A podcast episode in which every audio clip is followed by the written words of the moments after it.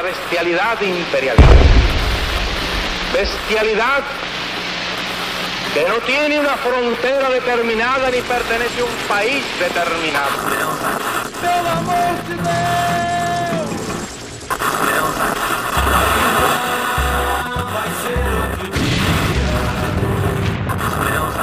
Filhotes da ditadura!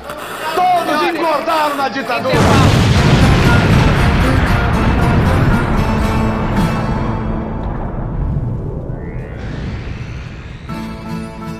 Bom dia, boa tarde, boa noite. Está começando mais um Metamorcast, o podcast do jornal Metamorfose. Eu estou aqui hoje com a Julia Lee. Olá, queridos ouvintes. Como é que vocês estão nessa distopia maluca que a gente está vivendo? Bora falar de distopia continental, que é basicamente isso, né? Bora que vamos. Também estou aqui com a Laís Vieira. Olá, pessoal. Bom dia, boa tarde, boa noite para vocês. E hoje para discutir mais um tema super importante e interessante. Também estou aqui com o Marcos Vinícius Beck. Bom dia, boa tarde, boa noite, boa madrugada, meus caros. É, esse programa tá também super especial e super importante. Vamos com a gente que você precisa saber o que, que a gente vai discutir e é super relevante esse assunto. E do que vamos falar hoje? A pauta dessa semana é eleições nos Estados Unidos. Teve a primeira debate entre o Trump e o Joe Biden. E para isso a gente convidou uma pessoa muito especial que é o Pedro Paiva. Ele vai comentar um pouco sobre esse tema hoje conosco. Fala um pouco aí, Pedro, quem é você na fila do pão? Olá, gente, tudo bem? É, primeiramente, muito obrigado pelo convite. É, eu sou Pedro Paiva, sou jornalista, formado pela UFRJ, e eu criei um perfil no início do ano para explicar um pouco sobre a eleição americana, né? Porque eu sempre fui uma pessoa muito interessada nesse sobre a política americana e vários amigos começaram a me perguntar lá na época das prévias do Partido Democrata como que funciona essa maluquice. Eu resolvi fazer um perfil, estou com ele aí até agora, o Eleições Eu a 2020, e tentando ajudar ao máximo fazer as pessoas entenderem como que funciona esse sistema que é extremamente complicado, principalmente para gente aqui do Brasil. Perfeito, é muito confuso mesmo. É, o nosso sistema eleitoral é muito tranquilo de entender, o deles é loucura total. Então, perfeito, vamos, vamos direto então para a pauta, então? Vamos falar de eleição. Mas antes de começarmos esse episódio, um recado. O jornal Metamorfose está lançando a campanha JM contra a Censura, que vai distribuir gratuitamente 1.500 exemplares da primeira edição impressa do nosso jornal, que será sobre a censura em 2020. Para isso se tornar realidade, precisamos arrecadar 4 mil reais. Ajude o JM a alcançar essa meta doando para nossa campanha de financiamento coletivo no benfeitoria.com barra JM contra a censura. Vou repetir benfeitoria.com.br JM contra a censura. O link vai estar no post. Doando a partir de 30 reais mais o frete, você recebe um exemplar do jornal na sua casa. E a partir de 80 reais, além do jornal, você vai receber uma cópia do livro Diário Subversivo Dias de Embriaguez, Utopia e Tesão, do jornalista Marcos Vinícius Beck. Então, bora lá e ajudem com a nossa campanha para isso se tornar uma realidade. Agora de volta para a pauta da semana. Para a gente começar então, já que o Hidalgo e Pedro, nosso convidado, já tocou um pouco nesse assunto, sobre como funciona o sistema eleitoral lá nos Estados Unidos. É, eu queria pedir para o Pedro explicar para a gente, né, explicar para os nossos ouvintes, como que acontece, né? É, porque como o Hidalgo colocou, tem bastante diferenças com o sistema brasileiro, então muita gente pode ter um pouco de dificuldade para entender. Eu queria que o Pedro falasse como é que funciona, o que é essa história de 538, é, deputados, papel dos senadores e como é que se chega ao resultado final das eleições do executivo lá nos Estados Unidos.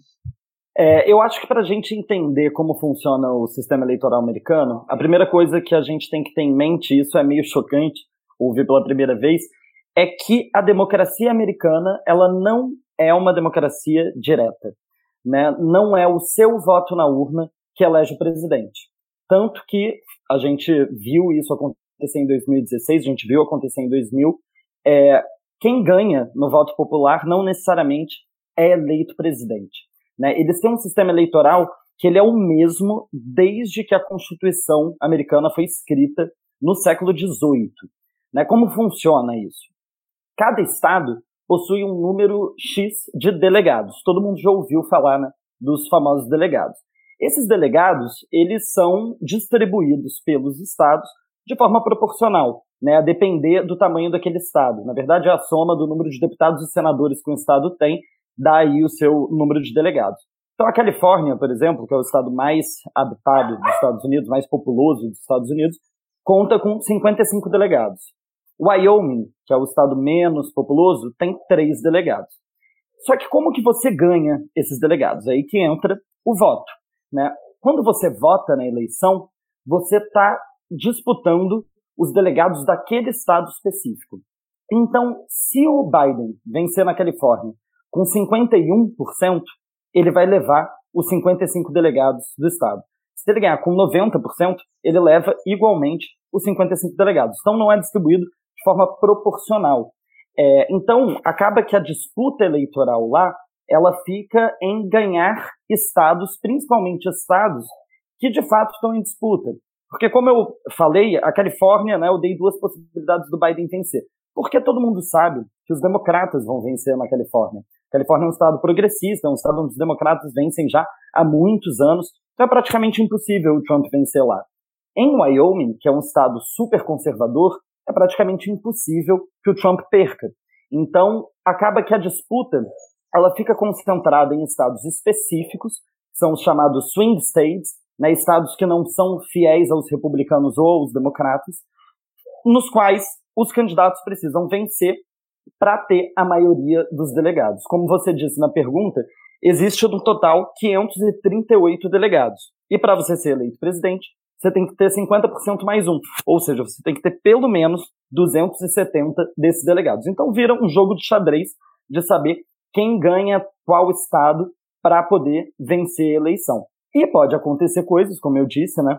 De no voto popular um candidato vencer, como a Hillary venceu em 2016, mas perder em número de delegados, porque ela teve uma votação muito boa na Califórnia, mas perdeu por pouco em vários swing states, que fez com que Trump tivesse hoje na Casa Branca. Pedro, você está falando sobre essa diferença, né, entre os democratas e os republicanos.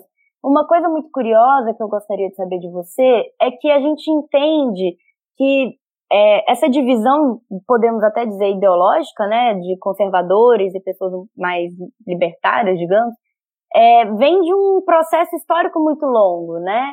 Se a gente for dividir os Estados Unidos entre esses dois grupos, a gente consegue ver muito reflexo desde a época da Guerra de Secessão, né? Desde a época em que a abolição foi, foi da escravatura nos Estados Unidos e tudo mais. Como que você enxerga esse reflexo é, do eleitorado negro, latino e mais progressista, né, de pautas que envolvem muita questão de direitos humanos, e esses é, esse eleitorado mais conservador? Como que você faz essa análise relacionando historicamente, assim? Júlia, é muito engraçado que você falou aí né, da Guerra de Secessão, a Guerra Civil Americana, e naquela época o, o viés ideológico, digamos, dos partidos, ele era o contrário.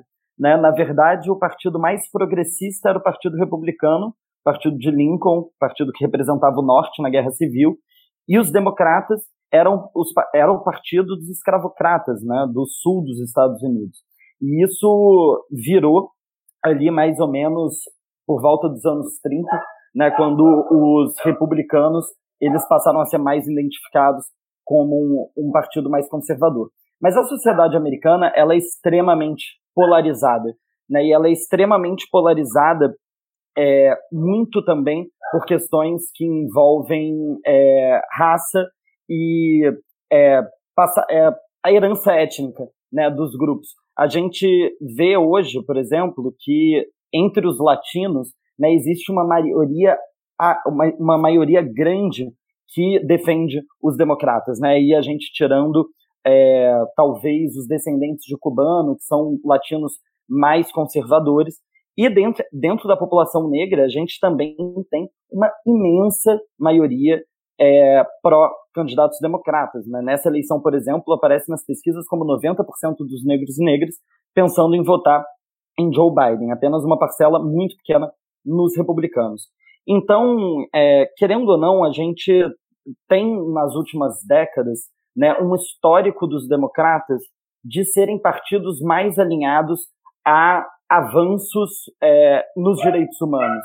Né? A gente vê nos democratas a luta pelos direitos civis em, nos anos 60, quando o Partido Republicano representava as, a, os setores mais conservadores, né, que é o partido ainda hoje que vence em todo o sul dos Estados Unidos, por ser, né, o sul dos Estados Unidos tem uma população branca muito mais conservadora do que no restante do país. E essa, essas pautas, né, pautas progressistas, pautas das liberdades, a gente vê que elas são sim muito mais identificadas com o Partido Democrata. Né? Atualmente, por exemplo, a gente tem toda a discussão sobre o direito ao aborto, o direito de interrompimento de uma gravidez, que os republicanos se posicionam absolutamente contrários, enquanto os democratas. É, o Partido Democrata, ele certamente tem um histórico né, de estar tá muito mais próximo das pautas é, referentes aos direitos humanos. Né? A gente tem nos anos 60, por exemplo, a toda a mobilização pelos direitos civis, é, muitos desses líderes dos direitos civis que tiveram ao lado de Luther King fizeram parte do Partido Democrata. Né? Então, a gente vê o Partido Democrata, de certa forma, como um bastião dessas pautas é, mais à esquerda, né? nunca de forma muito radical, mas pautando essas questões. Né? A gente vê os democratas falando muito mais sobre direito das mulheres, a gente vê hoje os democratas é, defendendo a questão do aborto legal e seguro nos Estados Unidos, coisa que. E a gente vê os republicanos em oposição né, a essas ideias mais transformadoras. A vice do Biden foi uma escolha muito peculiar, né, relacionando essa questão de chamar é, a população latina e negra para confiar no Biden é, nesse quesito. Como que você vê a importância dessa, dessa mulher é, negra, latina, como vice-presidente, como candidata a vice? Olha, a escolha. Eu queria só antes, só antes do, do Pedro responder, que eu acho que a minha pergunta vai complementar um pouco é, a pergunta da Júlia. Acho que o Pedro pode responder tudo junto. Porque a gente viu assim, né, nesse contexto mais recente lá do, dos Estados Unidos, a gente teve vários que acabam reverberando nessa questão eleitoral, né? Teve é, a questão do impeachment, é, você teve, né, o que é um tema muito presente nessa, nessa corrida eleitoral, a questão da pandemia, ainda mais, né, que o Trump confirmou, ele e a, e a esposa dele, né, que eles estão com mais, você teve a questão né, de uma recessão econômica também. É, você teve uma, ondas de protestos assim enormes, né, que os Estados Unidos não viam ondas, né, principalmente relacionadas ao racismo, é, tão grandes assim, já há um bom tempo. É, e a gente teve também, mais recentemente, né, o falecimento da, da juíza Ginsburg lá. É, e aí, eu queria complementar essa pergunta do, é, que a Júlia fez para o Pedro sobre a importância da vice, mas também como ele vê qual que é a importância dessa eleição né, para o contexto norte-americano é, e também por que, que é importante, né, é, em termos mais amplos, né, em termos mundiais, qual é a relevância dessa eleição, né? Por que, que, por exemplo, nós brasileiros é interessante que a gente minimamente preste atenção nesse assunto. Tá, vamos lá. Começando sobre, sobre a importância da escolha da Kamala Harris como vice do Biden. Né, a escolha da Kamala Harris ela foi uma escolha muito estratégica. Né, o Biden ele aparece hoje bem em todas as pesquisas. Né, ele, em todas as pesquisas ele aparece na frente do Trump, com a diferença caindo em alguns swing states, ou seja, um desses estados mais disputados, mas ainda assim com uma margem de tranquilidade para um mês da eleição. Né? A questão é que nos Estados Unidos o voto não é obrigatório. Né? Então acaba que você ganha se você convence os seus eleitores a irem votar. Muito por isso, inclusive, o voto por correio é ótimo para os democratas, porque faz com que as pessoas votem mesmo sem precisar sair de casa.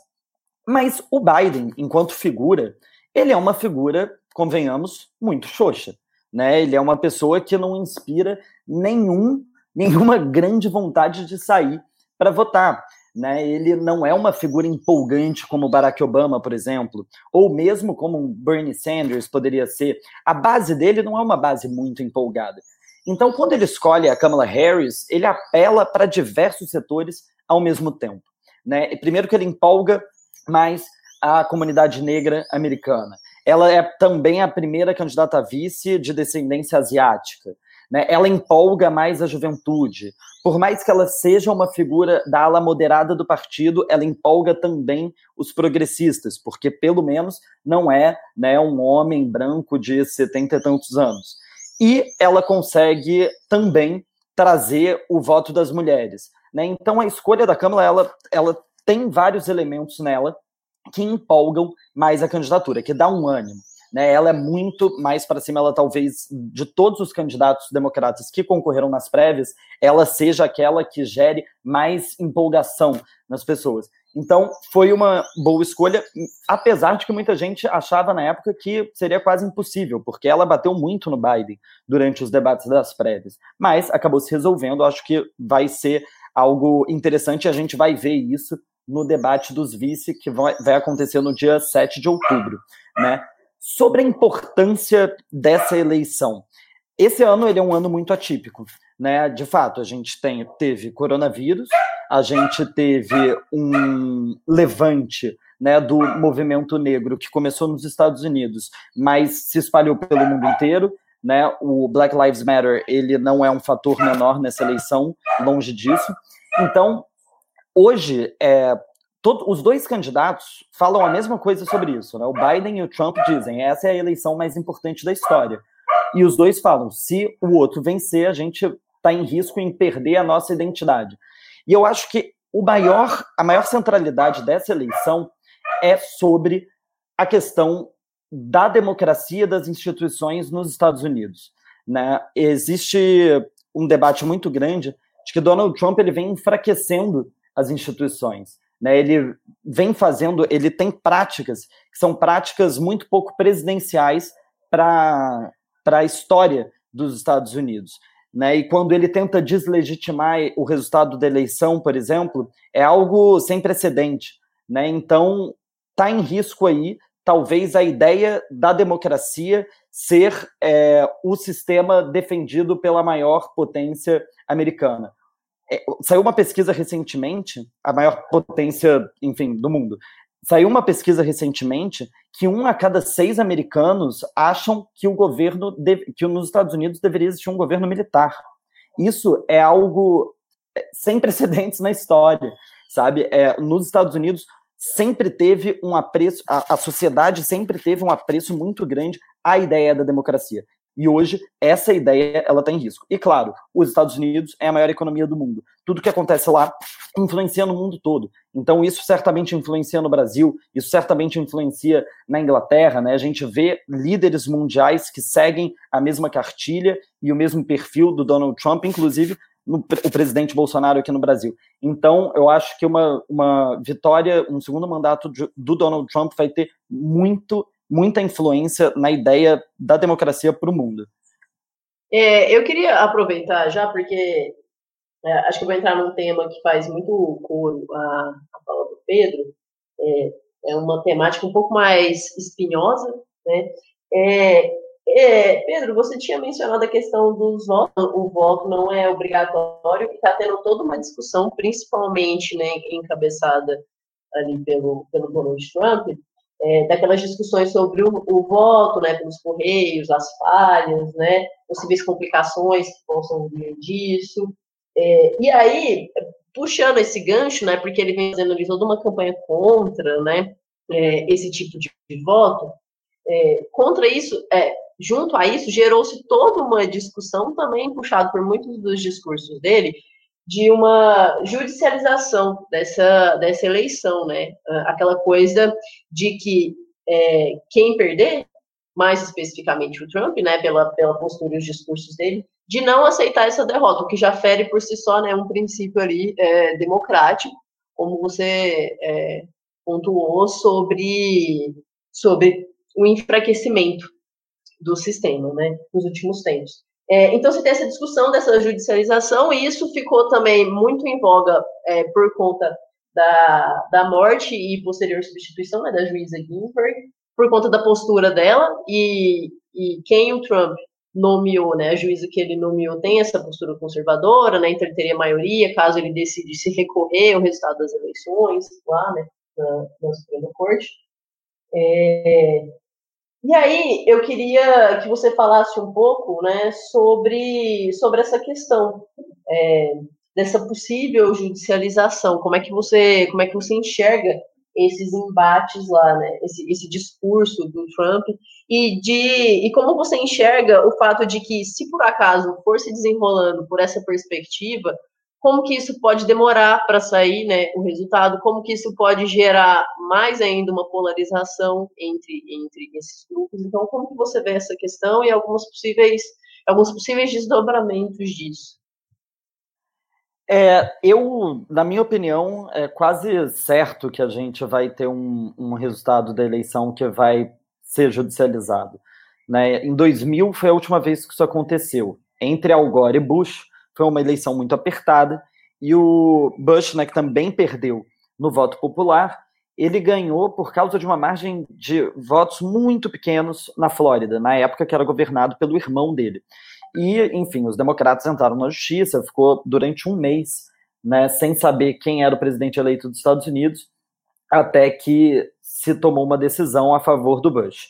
Eu acredito que nessa eleição tem dois cenários. Né? O primeiro é a gente descobrir de quanto seria essa derrota. Né? Claro, isso a gente pensando aqui numa vitória de Biden ou de Trump. Quanto quem perdeu, de quanto quem perdeu vai perder?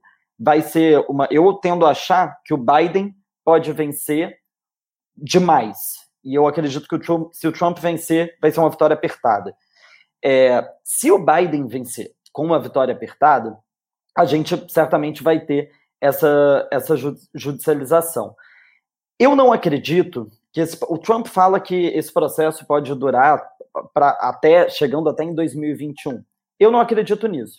Eu acho que, apesar da gente ver um enfraquecimento das, das instituições nos Estados Unidos, eu acho que ela não está nesse nível. Né? E eles têm um respeito muito grande ao fato de que em dezembro os delegados do colégio eleitoral precisam votar e o mandato de presidente nunca foi estendido. Então, a, a, o mandato do Trump ele vai acabar no 21 de janeiro. Então, eles têm que ter uma decisão até lá. Agora, eu acho que o que pode gerar problema num resultado apertado vai ser a questão do voto por correio. Né? E aí, é, eu acho que vale até dizer que Donald Trump tem algum grau de, de razão quando ele diz que o voto por correio ele é menos seguro. Né? Ele é menos seguro em diversos estados. Por quê? Muitos estados são preparados para votação por correio. Tem estados como Washington, Oregon, Utah, inclusive, que fazem é, 100% da sua eleição por correio. Esses estados estão, estão preparados. Tem estado que não. E tem estado, por exemplo, a Califórnia, que envia, está enviando cédula para todas as pessoas que possuem uma, uma driver's license, né, uma carteira de motorista. Sendo que na Califórnia, imigrantes ilegais podem ter carteira de motorista. Então, é muito possível que a gente tenha pessoas que não podem votar votando, por exemplo. Então, vai ser um, uma apuração que vai demorar muito tempo e que muito provavelmente pode sim ter erros. Então, o estado onde o resultado fique apertado vai ser mais difícil. Mas, óbvio, eu acho que também a, é, a, a, as falas do Trump contra o voto por correio é algo que veio acontecer agora. Né? Então, se a regra do jogo era assim antes, se podia voto por correio, que se mantenha. Né? Mas eu acho que é algo que a democracia americana vai ter que debater é, daqui em diante, que é voto por correio faz sentido? É, porque eu tenho minhas dúvidas você faz. Mas é, eu acho que a gente pode ter muito problema com isso. E numa possível judicialização, a gente tem hoje uma Suprema Corte, agora com a morte da Ruth Ginsburg, ainda mais conservador.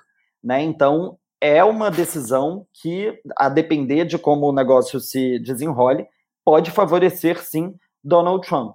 Eu não acredito que eles vão conseguir, de fato, indicar agora a, a nova juíza. Né? O Trump já indicou, o Senado estava preparado para passar, mas agora, com a notícia do Trump com Covid, né, e vários senadores também agora aparecendo com Covid, é muito possível que o Senado vá, pro, vá postergar isso. É, hoje, inclusive, saiu um artigo no New York Times falando sobre isso, que talvez o Trump ter pegado o Covid vá dificultar a nomeação de uma nova juíza antes da eleição. É, Pedro, é, durante esse, essa, esse debate, essa sabatina, é, eu me lembrei de um texto escrito pelo Hunter Thompson, que foi publicado no livro Medo e Delírio na campanha de 72, que foi a campanha, salvo engano, que elegeu o Nixon, e ele era, que é do mesmo partido do Donald Trump, né? É, e que ele dizia que a, que, a, que a democracia, na verdade, é fruto daquilo que uma população acredita. Mas é, me ocorreu de pensar é, que a democracia americana tem algumas particularidades e me soa um tanto esquisita. É, a gente poderia dizer que a democracia americana era esquisita? Queria que você discorresse um pouco sobre isso. Olha, eu acho que a partir do momento que grande parte da sociedade não entende como funciona o sistema, eu acho que a gente pode dizer sim que ela é esquisita. É, hoje em dia, quando é, essa explicação né, de como funciona, delegados, o que, como o seu voto é contado, para que ele serve, isso são coisas que nos Estados Unidos é, as emissoras precisam explicar de dois em dois anos, porque as pessoas não entendem. É, de fato, ela é uma democracia confusa e ela é ainda mais confusa porque cada estado funciona de um jeito. Então, ela é sim muito esquisita, mas ela tem uma tradição na sua esquisitice. Né? Apesar dela ser esquisita, desde, desde 1789, se eu não me engano, que é quando a Constituição foi escrita, que a eleição ela funciona basicamente do mesmo jeito. Por exemplo, para você ter uma ideia, né? Por que, que esse negócio de delegado fazia sentido no fim do século XVIII? Naquela época, você não tinha, é, enfim, meios de comunicação, né, para você transmitir o resultado eleitoral da, da Geórgia, por exemplo, é, para descobrir quem a Geórgia votou. Então, naquela época, você votava, né, a Geórgia tinha delegados, e esses delegados eles iam, né, viajavam até chegar em Washington. Tanto que as eleições eram em datas diferentes naquela época. Cada estado votava numa época, o que importava era chegar em dezembro lá os delegados para dar o seu voto. Isso fazia sentido naquela época. Hoje em dia, não faz sentido nenhum, né, convenhamos, você ter, de fato, 55 pessoas que viajam da Califórnia para Washington para dar o seu voto. E faz menos sentido ainda que essas pessoas elas possam chegar em dezembro e votar em outro candidato. Tem estado que isso é proibido. Se a pessoa fizer isso, ela vai, enfim, sofrer um processo judicial, mas ela, chegando lá, ela pode votar. Na eleição passada, por exemplo, um dos delegados do Havaí chegou em dezembro e votou no Bernie Sanders. Bernie Sanders nem estava na cédula, né? Era uma eleição Hillary versus Trump. E ele votou em Bernie. Então, é, é muito maluco que essas coisas elas ainda existam por conta de uma tradição, né? Sendo que elas não fazem mais sentido nenhum na realidade atual. Muita gente nos Estados Unidos, inclusive, dentre eles muitos da ala progressista do Partido Democrata, defendem muito que acabe o colégio eleitoral, né, que os Estados Unidos passem a ter um sistema parecido com o do Brasil. Cada voto é um voto e se decide a partir da maioria. Mas existe muita resistência dentro do Partido Republicano, porque as últimas duas vezes né, que os republicanos é, venceram de um democrata depois de um governo democrata, ou seja, Trump e Bush, eles venceram perdendo no voto popular, né? Porque os Estados Unidos ele vai se tornando cada vez mais assim como quase o mundo todo, né? Um país mais urbano, né? E quanto mais urbano, mais progressista o país se torna. Hoje a gente vê todas as grandes cidades americanas são governadas por democratas. Então, os republicanos, eles defendem esse sistema porque é a forma deles chegarem no poder também. Nossa, Pedro, pegando esse gancho que você disse sobre a democracia estadunidense ser estranha, e para finalizar essa entrevista com uma pergunta longa, é, é curioso que, apesar dessa democracia não ser muito democrática, é, se diz muito no mundo que é a maior democracia do mundo. E que é uma coisa muito distópica, porque se a gente é, compartilha né, experiências entre vários países ao redor do, do globo, a gente percebe que os, a influência dos Estados Unidos ao redor do mundo ela é tão negativa E o fato de uma democracia tão é, desestruturada, né, de forma democrática que fosse, mesmo que liberal, ela impacta todo o planeta e principalmente a América Latina, principalmente o governo fascista do Bolsonaro. Eu queria saber pra, é, sobre isso, como que você enxerga esse impacto da eleição dos Estados Unidos, principalmente na América Latina? Você acha que se o Biden ganha, por exemplo, já que você tem essa esperança que Oxalá te escute, porque pelo amor de Deus, você acha que isso pode enfraquecer o governo Bolsonaro? Olha, eu acho essa pergunta muito interessante, né? Porque imagina esse cenário, imagina que o governo Maduro faz uma mudança na Constituição que permita que o candidato menos votado permaneça no poder e ele vença. Né? O que, que ia acontecer no mundo?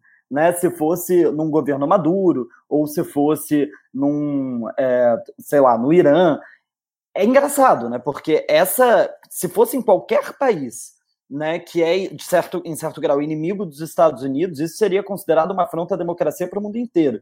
Mas a gente não considera uma afronta à democracia a Hillary ter ganhado com 3 milhões de votos a mais e ainda assim o Donald Trump está na Casa Branca. A regra vale para uns e não vale para outros, sem sombra de dúvida. Mas eu acho que essa eleição, ela sem dúvida, ela é muito importante para a América Latina. Não só para a América Latina, como eu acho que para o mundo inteiro. Como eu disse, né, o Trump ele é um pouco porta-voz e grande símbolo dessa nova direita com traços do fascismo que tem no mundo inteiro, né? Que tem na Ucrânia, que tem na Inglaterra, que tem no Brasil. E uma, uma derrota de Donald Trump, eu acho que ela primeiro tem um lugar de ser uma, uma grande derrota subjetiva para todos esses governos pelo mundo, né? Porque nos Estados Unidos, a última vez que um presidente perdeu no primeiro é, sua reeleição foi em 92, né? Então é difícil um presidente perder a reeleição. Ele tem que ser muito ruim.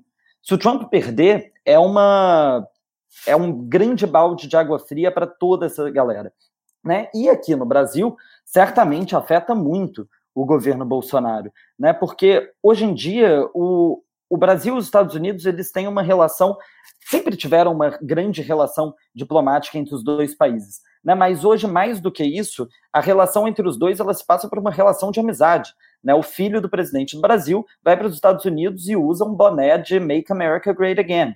Então, uma derrota do Trump ela é uma punhalada também para Bolsonaro.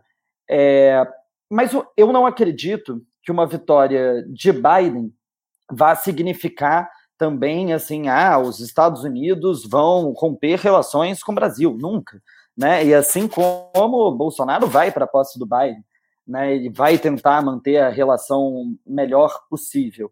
Mas certamente também acho que visto a polarização que existe nos Estados Unidos, as prioridades do governo americano vão mudar. Né, hoje a gente, eu tive, fiz uma live recentemente com um cara que ele é economista, ele trabalha com mercado financeiro lá em Nova York, é, e ele estava falando, né, que uma vitória de Biden, ela pode significar sim um certo escanteamento do Brasil enquanto a relação prioritária dos Estados Unidos na América Latina, né, principalmente se a gente pensar aí numa, numa aproximação com a Argentina, né, que tem um governo mais progressista, mas que não é também um governo é, que eles vão chamar de um governo tirano, como a Venezuela, né, como eles descrevem a Venezuela.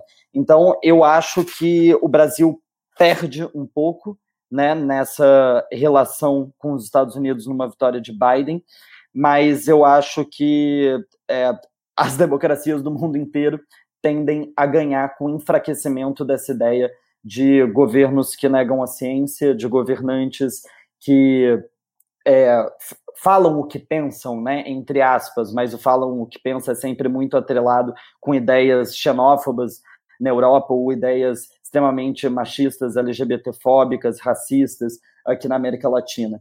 Então, eu acho que essa eleição, como eu disse anteriormente, né? Ela é a eleição mais importante da história dos Estados Unidos. Eu concordo com os dois candidatos, que ambos falam isso, mas eu concordo muito também que ela pode ser uma das mais importantes para o mundo. Né? Inclusive, se a gente pensar em relações externas dos Estados Unidos, a relação é, com a China. Né? Hoje em dia, o Trump ele conseguiu em quatro anos praticamente colocar a China no lugar da União Soviética e a gente está de volta numa Guerra Fria. Né? O, a tensão que existe entre a China e os Estados Unidos, eu acho que ela tende a escalar muito com uma vitória de Trump e eu acho que ela pode se arrefecer um pouco com uma vitória de Biden. Pedro, e aí, assim, só aproveitando, é, você, como um jornalista, né, que já estuda é, e que está super por dentro do cenário das eleições americanas, a, a, gente teve recentemente, né, o primeiro debate entre os candidatos, que muitos classificaram como um debate caótico, né? A gente tem diversos vídeos por aí é, que mostram, principalmente a postura do Trump, né? Aquela postura bastante já conhecida dele, é, e rompendo as falas, inclusive do moderador e tudo mais, né? Mas que nas pesquisas, na grande maioria das pesquisas né, que fizeram, a maioria das pessoas considerou o Biden como sendo o vencedor. A gente teve também, né, agora, ontem, é, a questão né, de sair o, o, resultado do Trump, está com o Covid, e aí a gente percebe que isso pode ter alguns efeitos sobre a campanha dele, né? Um, pela forma com que ele tratou, né, e ainda trata a pandemia, né, como é que ele levou esse assunto, o número de mortes nos Estados Unidos, que é um dos maiores do mundo. É, por outro lado, a gente pode ter também, é, a gente pode perceber que isso vai atrapalhar a questão da campanha dele, né, de ir nos eventos, de visitar os estados para fazer essa, esse, esse formato de campanha, né, que é muito tradicional lá. É, por outro lado, muita gente fala que pode acontecer um pouco assim, parecido com o que houve aqui né, nas, ele... nas nossas últimas eleições do Executivo, com a questão da facada do Bolsonaro, aquela questão da empatia né, e tudo mais. E aí, é, dentro disso, e como você né, está bastante por dentro, eu queria saber se você chuta um resultado, se você é, tem ali um, mais ou menos uma noção ou uma aposta do que, que vai ser esse, esse resultado dessas eleições lá. Então, começando pelo, pelo debate, né, eu acho que isso tem muito a ver com, aquela, com aquilo que eu estava falando de Donald Trump ele tentar, ele derrubar pouco a pouco é, instituições é, é ou questões muito institucionalizadas da democracia americana. E o debate não é diferente né, para todo mundo, inclusive para o apresentador, que é um âncora da Fox News, né, que é um canal de TV republicano, canal de TV extremamente conservador. Ele descreveu como uma tragédia o debate. Né, ele transformou, o Donald Trump conseguiu de fato transformar aquilo ali num ringue é, e foi uma coisa horrorosa. Não teve nenhum tipo de debate de ideias, algo que talvez para a gente aqui no Brasil não seja tão chocante, porque eu acho que os nossos debates eles, por várias vezes, eles já são coisas mais estranhas, né? Quem lembra do Levi Fidelix falando para Luciana Genro que sexo anal não reproduz? Esse tipo de coisa não é um tipo de coisa que é comum ouvir num debate americano, mas esse debate ele foi uma baixaria. Mas muito por isso também, eu acho que a avaliação média foi a de que Biden foi melhor no debate, porque ele conseguiu se portar de forma presidencial e grande parte das pessoas e dos republicanos mais de centro, que são conservadores, mas são mais de centro, não são tão à direita. E eles. O grande, é, o grande problema que eles enxergam no Trump é que ele não se comporta como um presidente. Né? E eu acho que, naquele momento, essas pessoas com dúvida podem ter olhado e falado: é, não tem como mesmo. E faz um voto útil no Biden para tirar Donald Trump. É, então, acho que tem esse lugar acho que tem uma diferença muito grande. Eu vi várias pessoas lá no meu perfil sobre eleições vieram me questionar exatamente sobre isso, né? Sobre a comparação do Trump infectado com Covid com a facada do Bolsonaro. Eu acho que são situações completamente diferentes. Né? Eu acho que, óbvio, pode gerar alguma sensação ali de empatia, porque o cara tá doente, é mais difícil para a campanha do Biden ficar batendo numa pessoa que está doente. Mas, ao mesmo tempo, o Bolsonaro, né, em princípio, levou uma facada. Né, uma facada é uma facada.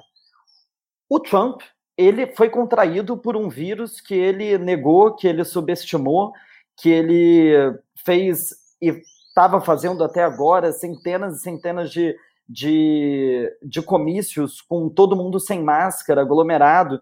Então, ele, na verdade, foi infectado pelo negócio que ele negava. Né? E uma questão que os democratas bateram muito nele, né? por ele ser irresponsável na forma com que lida com a, com a Covid. E hoje as pesquisas mostram que esse é o pior ponto do Trump. Né? Entre todos os pontos, Economia, ele está na frente do Biden. Suprema Corte, o Biden está na frente dele. É, racismo, as pessoas confiam mais em Biden. Mas quando chega na Covid, a diferença é um abismo. Né? A imensa maioria dos americanos acham que Biden lidaria melhor com a pandemia do que o Trump. Então, de certa forma, ele contrair a doença contrair há tão pouco tempo é um golpe para a campanha dele né? Porque significa, olha, e no fim das contas eu peguei. Eu falei que era fraco, peguei e agora ainda estou no hospital. Então é uma descredibilidade muito grande. E quando a gente me questionam também, né, nessa comparação com a facada do Bolsonaro, falando, ah, é a mesma tática, tá querendo fugir do debate. Mas aí, gente, eu acho que é levantar muito a bola do Bolsonaro querer comparar Trump e Bolsonaro. Né? Bolsonaro no debate, a gente viu o que era né, é uma pessoa que tem dificuldades extremas de se comunicar, de comunicar suas ideias. O Trump não. O Trump foi apresentador de TV, o Trump é um, é um superstar, ele domina o palco, né, ele domina a retórica, ele fala muito melhor do que o Biden. Então, assim, ele pode ter perdido esse debate por essa tática dele kamikaze, mas ele tem toda a capacidade de ir muito melhor do que o Biden num debate, principalmente porque o Biden é uma pessoa que não é exatamente uma figura pública incrível, né, que ele fala e cativa as pessoas, longe disso. O Trump tem muito mais essa capacidade. Então eu acho que, no fundo, ele perde não indo para os debates. É... Mas eu acho que, enfim, é muito difícil né, a gente fazer essas deduções, assim, né, fazer esses chutes do que, que isso vai representar. Eu acho que a gente só vai saber mais para frente, na próxima semana, quando começarem a sair as pesquisas, né? As pesquisas que saíram, que foram feitas logo após o debate, mostraram um pequeno avanço do Biden. Trump caiu um pouco, Biden subiu um pouco. É, mas tudo muito pequeno, né? Mas mesmo assim, algum crescimento. É, ainda não saiu nenhuma pesquisa, obviamente, depois que o Trump contraiu a Covid. A gente ainda vai ter que parar para ver o que, que vai acontecer. Na semana que vem, a gente vai ter também debate entre os vice, né? Então a gente vai ter o Mike Pence, que é vice do Trump, mais em evidência. A gente vai ver pela primeira vez a Kamala Harris num debate. Isso também vai influenciar muito. Falta 30 dias, faltam 30 dias, mas 30 dias ainda é muita coisa. Mas se eu fosse chutar o que vai acontecer, mesmo as pesquisas de 2016 terem errado, elas são muito diferentes das pesquisas desse ano. A Hillary, ela aparecia na frente, mas ela aparecia na frente num ritmo de queda, enquanto Trump estava num ritmo de crescimento. Ninguém achou que seria possível ele virar esse jogo, mas ele virou. Hoje, campanha, na campanha passada, inclusive, teve momentos em que Trump ficou na frente nas pesquisas sobre probabilidade de vitória, que é um tipo de pesquisa que eles fazem lá nos Estados Unidos. Há tantos por cento de chance de vencer a partir da combinação de vários dados. Trump chegou a estar na frente. O máximo que o Trump chegou nessa eleição foi 25% de chance de. Não, mentira. O máximo que o Trump chegou foi 33% de chance de vitória nessa eleição. Então é muito diferente. Né? Eu, se eu fosse chutar hoje, eu diria que o Biden vai vencer a eleição no 3 de novembro. Óbvio, muita coisa pode acontecer, óbvio. Trump pode ter suas cartas na manga, mas eu acho que é muito diferente daquele ano. É, não ficaria também chocado se ele vencesse mas ficaria muito chocado se ele vencesse no colégio eleitoral e no voto popular. Eu acho que a única chance que o Trump tem de vencer é, como em 2016, perdendo no voto popular. Acho que é isso, Pedro. É, muito obrigado aí por participar do programa conosco. Deixa aí as suas redes sociais, quem quiser te seguir, quem quiser acompanhar o trabalho, fala um pouco disso. É isso, convidar todo mundo para seguir o meu Instagram, é, lá eu faço uma cobertura cotidiana, né? Eu posto pesquisas, eu posto comentários, eu faço vídeo dos assuntos que são mais importantes. Ele chama Eleições EUA 2020. Eleições, óbvio, sem o cedilha e o tio, né? Eleições EUA 2020. É, e todo mundo que tiver dúvida, tiver pergunta, pode mandar mensagem no direct também. eu sempre respondo. É, se tiver dica também, ideia do que quer saber, eu faço vídeo sobre. E a ideia é isso, é esse perfil, ele seguir aí nesse tema das eleições americanas até pelo menos a data da eleição, mas depois eu quero continuar fazendo a cobertura da política americana, do que acontece por lá, é, porque querendo a gente ou não, o que acontece nos Estados Unidos ele tem um reflexo imenso no que acontece aqui. Então é muito importante a gente se atenar do que está acontecendo lá em cima. Bom, gente, depois de, dessa conversa, a gente vai dar um pulinho lá no botequim para a gente falar um pouco do que, que a gente tem feito. Bora?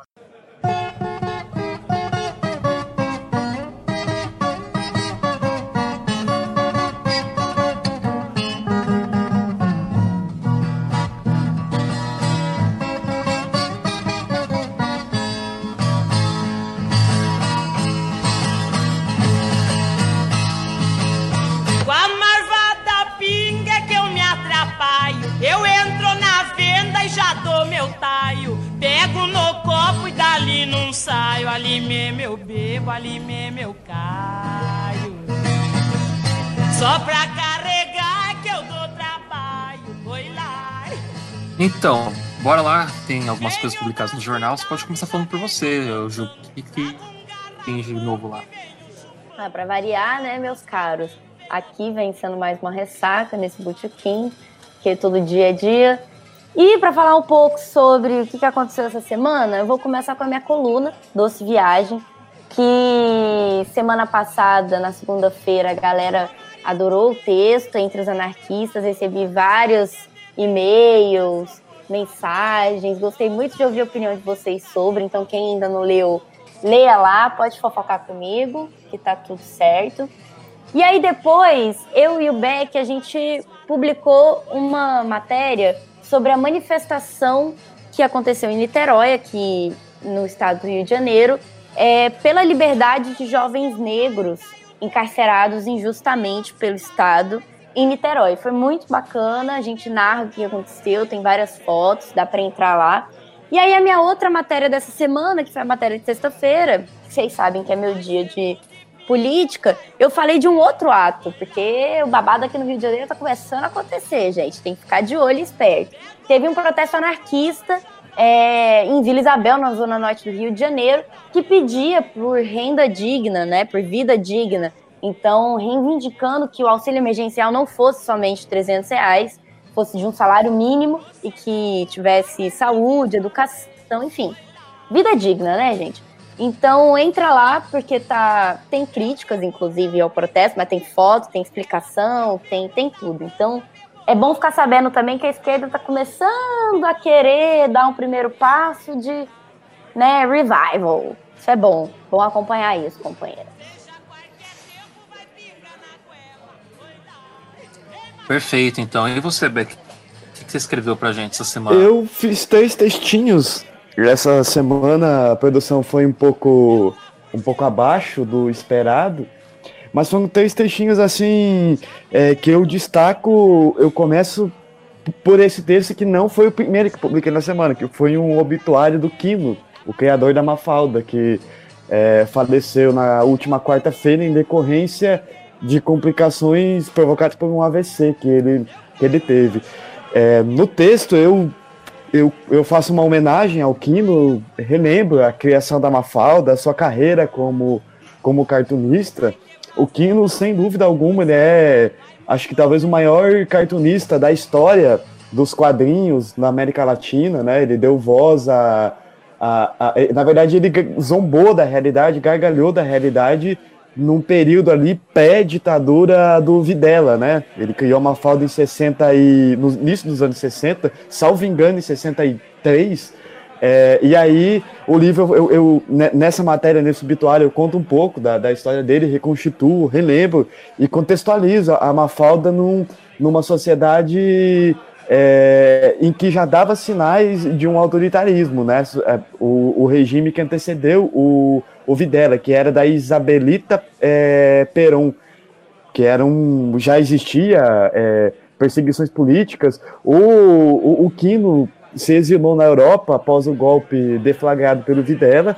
É, na Espanha, né? E ele foi, inclusive, ovacionado na Espanha. Dizem que ele conseguiu se exilar lá, conseguiu o asilo político, porque o pessoal sabia que ele era o criador da Mafalda e que ele poderia, é, estaria nas listas de, de, de, pessoas que o regime julgava é, como sendo comunista, né?